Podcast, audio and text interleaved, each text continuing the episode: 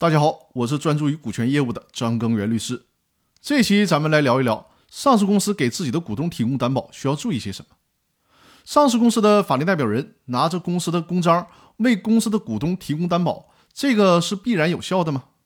上市公司如果是为公司的股东或者实际控制人提供担保，那么根据公司法的第十六条第二款的规定，是必须要有股东大会决议才行。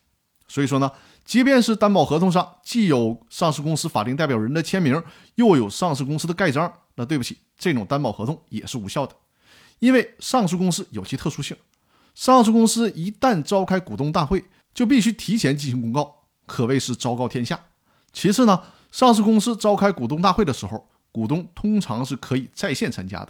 再次呢，股东大会召开完了，那么在当天晚上或者最迟在第二天。都会对外进行公告的，所以说这个时候，如果债权人再说他不了解股东大会的决议，对不起，少来这套啊，因为这种理由是完全不能成立的。